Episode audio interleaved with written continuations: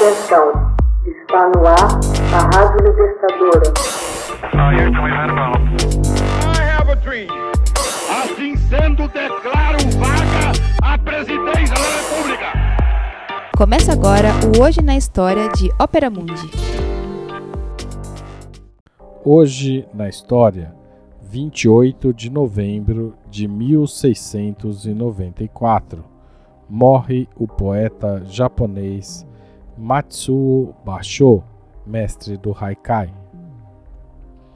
Matsuo Basho, samurai e poeta mais famoso do período Edo no Japão e considerado o primeiro e maior poeta japonês do estilo haiku ou haikai, morre em Osaka no dia 28 de novembro de 1694. Sua poesia é reconhecida internacionalmente e, no Japão, muitos de seus poemas são reproduzidos em monumentos e locais tradicionais. Foi ele quem codificou e estabeleceu os cânones do tradicional haikai japonês, forma poética caracterizada pela concisão e objetividade. Nascido em Tóquio em 1644, Basho adotou a simplicidade tanto na vida como na poesia. Foi introduzida a poesia em tenra idade e, depois de integrar-se à cena intelectual do Edo, rapidamente se tornou conhecido em todo o Japão. Ganhava a vida como professor mas renunciou à vida urbana e social dos círculos literários e ficou inclinado a vagar por todo o país, rumo ao oeste, leste e ao distante deserto do norte, para ganhar inspiração para seus escritos e poemas. Seus haikais são influenciados pela experiência direta do mundo ao seu redor muitas vezes englobando o sentimento de uma cena em alguns poucos elementos simples. O Hakai deriva de uma forma anterior de poesia, em voga no Japão nos séculos 9 e 12, designada por tanka. Tinha cinco versos de cinco e sete sílabas, que tratavam de temas religiosos ou ligados à corte são dois os elementos de conteúdo, e não mais do que duas frases: uma percepção sensorial particular e imediata e uma percepção sugestiva de maior amplitude circunstancial ou semântica. A separação entre os dois elementos é feita por uma palavra ou sinal gráfico, o kireji. No século XIV, os muitos concursos de poesia tanca deram origem a um jogo de escrita de longos poemas.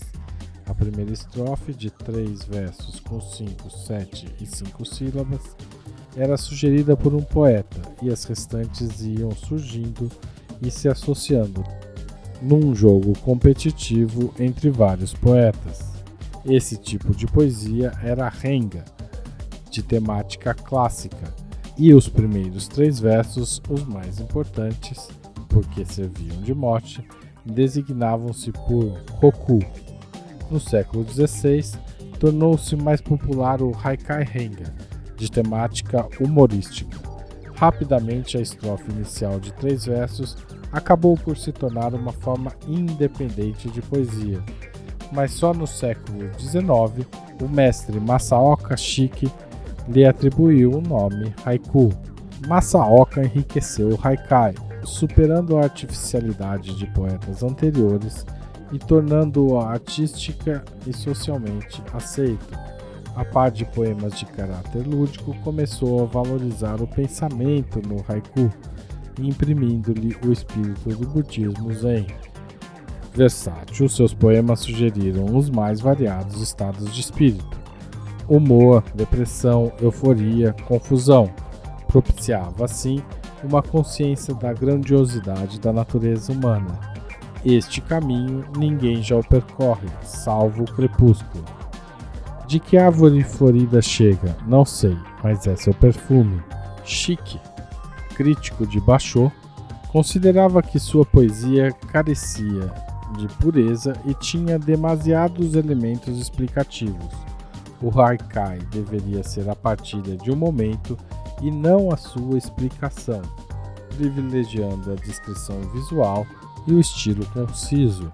O haikai é mais do que uma forma de poesia, é uma forma de ver o mundo. Cada haikai capta um momento de experiência, um instante em que o simples subitamente revela a sua natureza interior e nos faz olhar de novo o observado, a natureza humana, a vida. O haiku foi absorvido por outras culturas e línguas, tendo ganhado popularidade em diversas regiões do mundo durante o século XX, especialmente no Brasil, nos Estados Unidos, no Canadá, na França, na Índia e alguns países da região dos Balcãs, na Europa, frequentemente designado por haikai pelos poetas de expressão portuguesa, chegou ao Ocidente, quer pela via da imigração japonesa, quer pelo fascínio que o Oriente foi gradualmente exercendo sobre os ocidentais. Texto original de Max Altman, locução de Haroldo Cerávulo Cereza. Você já fez uma assinatura solidária de Opera Mundi? Com 60 centavos por dia, você ajuda a manter a imprensa independente e combativa. Acesse www.operamundi.com.br/apoio.